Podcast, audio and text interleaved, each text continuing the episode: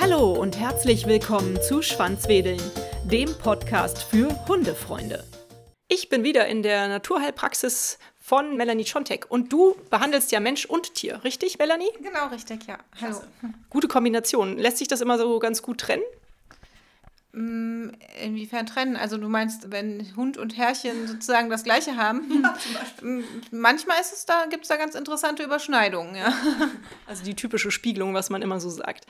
Wie unterscheidet sich denn eigentlich, oder wo liegt eigentlich der Unterschied zwischen Homöopathie und pflanzlichen Medikamenten? Also pflanzliche Medikamente da nimmt man ja tatsächlich einfach die Pflanze, die hat einen Wirkstoff. Mhm. Das ist ja eigentlich, ich sag mal, ist Pflanzenmedizin der Ursprung von unserer westlichen Medizin, also unserer Schulmedizin ja auch. Also ein ganz bekanntes Beispiel ist ähm, Aspirin, das ist ja äh, Acetylsalicylsäure. Das ist vorhanden in der Weidenrinde. Mhm.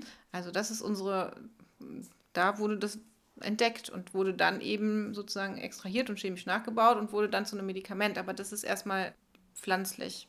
Mhm. So in dem Sinne. Homöopathie funktioniert dagegen völlig anders.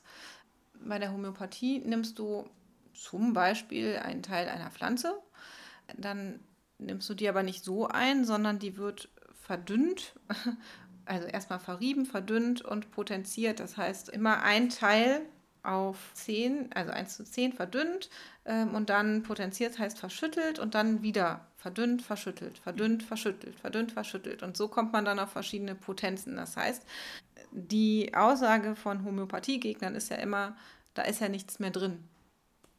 Und ja, das ist ab, ab einer ähm, Potenz von D23 ist auch mit unseren, sagen wir mal, heutigen Mitteln keine Ausgangssubstanz mehr nachweisbar. Das Ach, ist tatsächlich so. Krass. Das heißt, da geht es eigentlich um Information. Also die Idee Hahnemanns dahinter ist, durch das Verdünnen, Verschütteln, Verrühren, Potenzieren, die Information der Pflanze zu mh, mm, vergrößern, sozusagen. Also der, der, des Ursprungs. Aber mh, mm, es ist tatsächlich eine Informationsweitergabe. Mhm. Und deswegen ist es schon ein sehr großer Unterschied zwischen pflanzlich und homöopathisch. Das sind ganz, ganz andere Denkansätze. Mhm. Äh, bei der Homöopathie, bei den Globuli, die Potenzen, das habe ich nie richtig verstanden. Was, welche Potenz nimmt man wann? Oh, darüber könnten wir jetzt aber nochmal so einen gesamten Kurs, also äh, so ein gesamten, äh, gesamtes Interview führen. Also ganz grob gesagt, die niedrigen Potenzen, also zum Beispiel ganz oft sagt man ja so D6, D12, mhm. ne? Anika D6 ist mhm. ja was, was sehr gerne genommen wird.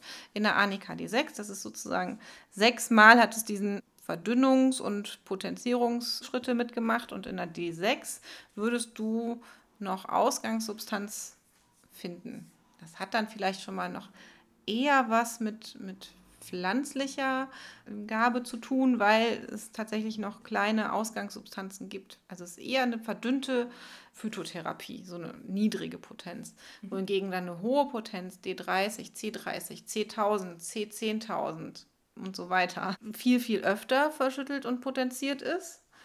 Dementsprechend weniger Ausgangssubstanz drin ist, aber im homöopathischen Sinne von der klassischen Homöopathie stärker ist.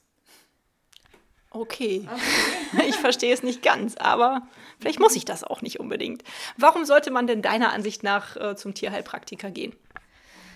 Das ist natürlich schwierig, weil ich bin ja Tierheilpraktiker, aber gut. Dann bricht doch mal eine Lanze für euch. Also, ich sag mal so grundsätzlich, also egal ob Tierheilpraktiker oder Heilpraktiker, sind wir vielleicht diejenigen, die sich ein bisschen mehr Zeit nehmen können für die Patienten, Patientenbesitzer, wie auch immer. So ein Arzt ähm, ist ja oft sehr getaktet. Und ähm, die Leute kommen ja zu uns, darüber haben wir, glaube ich, auch schon mal irgendwann gesprochen, warum kommen die überhaupt und wann?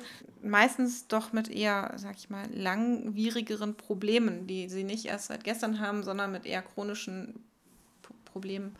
Und ähm, so eine Krankheitsgeschichte aufzuarbeiten, ähm, wenn jemand hier tatsächlich oft schon mal mit so einem Ordner ankommt, mit ähm, jahrelang gesammelten Werken, ähm, die Zeit hat so ein Arzt oft ja schon mal gar nicht. Mhm. Das ist das eine. Und das andere ist natürlich einfach über einen Tellerrand zu denken und andere Möglichkeiten auszuschöpfen als die der Schulmedizin. Das ist ja auch das, was die, was die Menschen auch wollen oder ne, die Tierbesitzer wollen, die mh, mm, Menschen, die zum Heilpraktiker gehen wollen, dass man andere Wege geht, parallel zur Schulmedizin oder eben auch nicht. Das muss man dann halt je nach Fall gucken. Mhm. Warum habt ihr eigentlich mehr Zeit als die Ärzte? Hängt das auch mit den Kosten zusammen?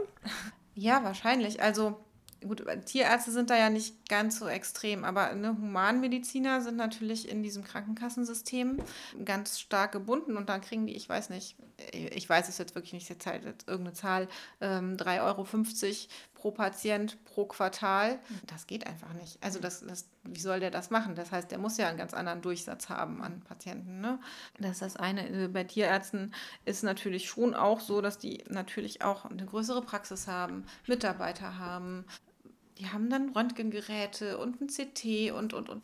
Die haben halt andere, einen ganz anderen Kostenblock. Ja, und wenn die sich eine Stunde Zeit nehmen, dann ist das für so ein, dann ist das für unser eins nicht zu bezahlen, mhm. sozusagen. Ne? Ja. Das ist wahrscheinlich ein Verhältnis. Aber ja, das ist jetzt gerade so das, was mir da spontan als Erklärung so einfällt. Mhm. Aber ja, die sind einfach in was ganz anderes eingebunden und mhm. die brauchen ja auch die Zeit tatsächlich nicht. Also um jetzt ein schulmedizinisches Medikament zu verschreiben, also um jetzt zum Beispiel ähm, dem Hund mit dem Durchfall, den er seit drei Monaten hat, ein Antibiotikum zu verschreiben, braucht er auch eben vielleicht nicht die gesamte Krankengeschichte so aufzuarbeiten, wie ich, wenn ich versuche, das irgendwie naturheilkundlich zu lösen. Mhm. Das ist ja. einfach so eine andere Arbeit. Mhm. Aber dann bedeutet das ja auch, dass ihr ja, langsamer arbeitet, würde ich jetzt gar nicht sagen, aber vielleicht ein bisschen nachhaltiger an die Sachen rangeht? Ja, das ist ja wieder so, als das ist schwierig. Ne? Äh, genau, das, wenn ich das, wenn ich jetzt Ja sage, dann ist das ja wieder so, äh, als würde ich mich ähm, als etwas Besseres äh, ja. darstellen. Ne? Das ist, aber das ist halt einfach anders. Mhm. Also ähm, mhm. und da ist natürlich auch nicht jeder ist ja auch nicht gleich. Mhm. Also, ähm, aber ja, wir versuchen natürlich eben mit so einer ganzheitlichen Sicht ähm, ursächlich ähm, Dinge zu therapieren. Hm. Wie ist das denn? Es gibt ja diese Tierkrankenversicherung. Ne? Also mhm. ich habe da jetzt auch keine abgeschlossen, aber viele Leute machen das ja. Mhm. Kommen die denn auch für die Kosten beim Tierheilpraktiker auf?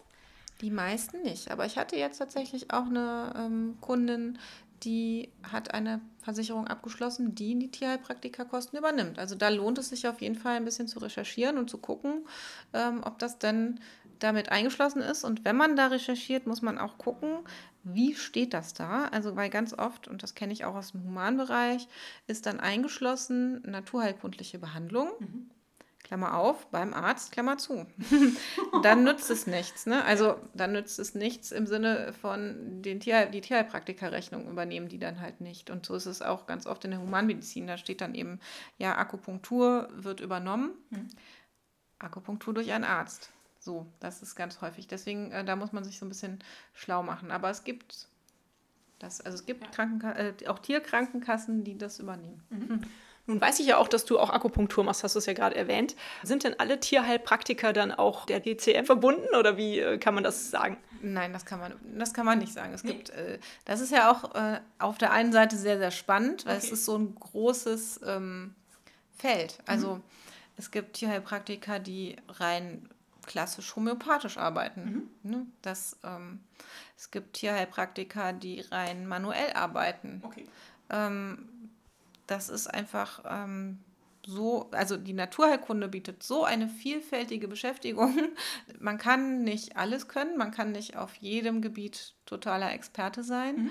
Mhm. Und deswegen muss man halt so ein bisschen schauen, wenn man sich einen Tierheilpraktiker sucht, in der Regel suche ich jetzt nicht unbedingt danach, kann der akupunktieren, mhm. sondern im Prinzip möchte ich ja wissen, kann er meinem Tier helfen? Und das muss ich dann einfach in einem Gespräch klären, ob der in dem Bereich vielleicht Erfahrungen hat oder nicht. Mhm. Was ist dein äh, Schwerpunkt für dich? Also ich mache schon viel Akupunktur, TCM, mhm. Blutegeltherapie, Bioresonanz, da hatten wir auch schon mal drüber mhm, gesprochen. Erklärt, ja. Aber auch viel also Phytotherapie und ich bin nicht so der klassische Homöopath, also ich repertorisiere nicht. Ich arbeite auch schon mal homöopathisch oder isopathisch. Ich mache relativ viel auch mit ähm, Labordiagnostik, ja. Mhm. Super. Mhm. Klasse. Nun hast du hier ja auch ein ähm, Glas oder zwei Gläser mit Blutegeln stehen. Du hast gesagt, du hast die bei den Pferden angewendet. Wie hast du das denn gemacht? Erklär mir das nochmal kurz. Man, man nimmt die Blutegel, halt, ich bestelle die bei der Blutegelfarm, dann kommen die hier an und dann sind die, sind die hungrig. und ähm, dann, also die sind jetzt bei Pferden, aber bei Hunden geht es natürlich auch. Dann ne, sucht man halt die, also die Stelle, je nachdem, sagen wir jetzt mal bei dem Pferd war es am Bein. Mhm. Dann habe ich an der Stelle ein bisschen anrasiert, damit so ein kleines bisschen Blut kommt. Also meistens sonst beißen die nicht. Dann setzt du die da an und dann ist es leider nicht so, wie man sich das so vorstellt, wie ich gehe durch einen Sumpf und habe plötzlich 20 Egel an mir. Das wäre schön, also nee, das wäre nicht schön, aber es wäre schön, wenn das so bei der Egeltherapie funktionieren würde, dass man die da so dran schmeißt und dann äh, sind die äh, sofort festgesaugt. Nein, so ist es nicht, sondern dann hält man die da die ganze Zeit so dran und wartet, bis sie gebissen haben. Das braucht schon mal ein bisschen, hm, gerade bei den Pferden braucht es schon mal Geduld. Geduld geduldige Pferde und geduldige Besitzer und so. Nein, und dann, äh, wenn alle gebissen haben, so viele wie man dran haben will, dann wartet man eben ab, so lange wie die trinken. Und irgendwann sind die voll und lassen sich fallen. Und dann, dann blutet es halt nach und genau, das ist eigentlich der Effekt, den man haben will dann auch. Und jetzt lässt du die hier im Glas, bis sie wieder dünn sind, oder? Nee, nee, nee. nee. äh, die werden tatsächlich zurückgeschickt an die Mutegelfarm dann. Verrückte Geschichte, okay. Äh, was ich jetzt so verstanden habe, ihr als Naturheilkundler oder als Tier-Naturheilkundler äh, müsst sehr viel Geduld haben. Kann das sein?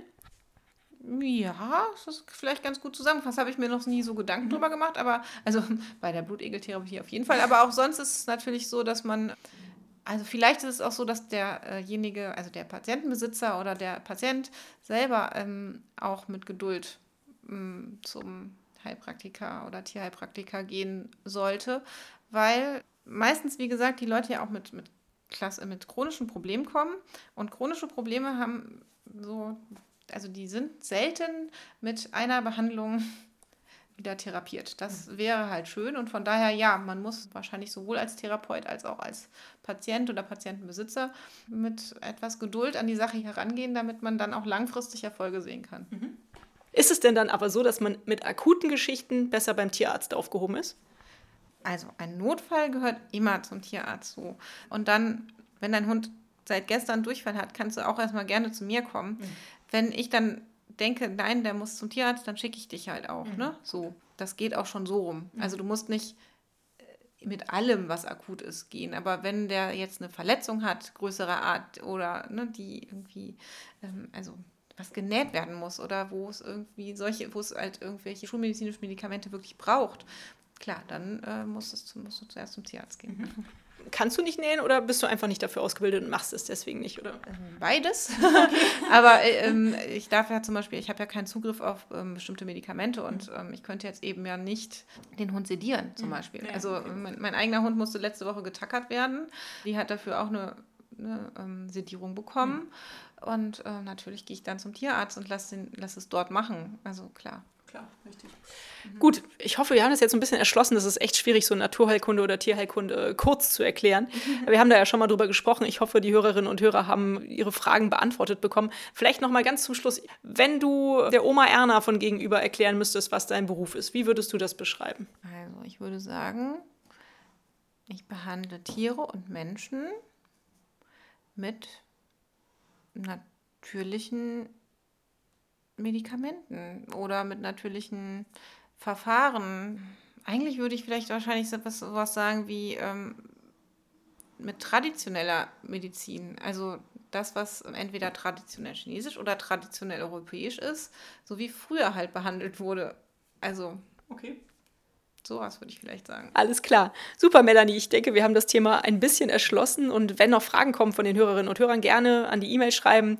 Und äh, dann beantworten wir die natürlich beim nächsten Mal. Vielen Dank. Gerne, Dankeschön. Hat euch dieser Podcast gefallen? Dann teilt ihn doch mit euren Freunden und gebt mir eine 5-Sterne-Bewertung. Denn nur so werden auch andere Hundefreunde auf den Podcast aufmerksam. Nun knuddelt euren Hund und gebt ihm ein Leckerchen und sorgt für ein Schwanzwedeln. Bis zur nächsten Folge. Wuff! Und tschüss.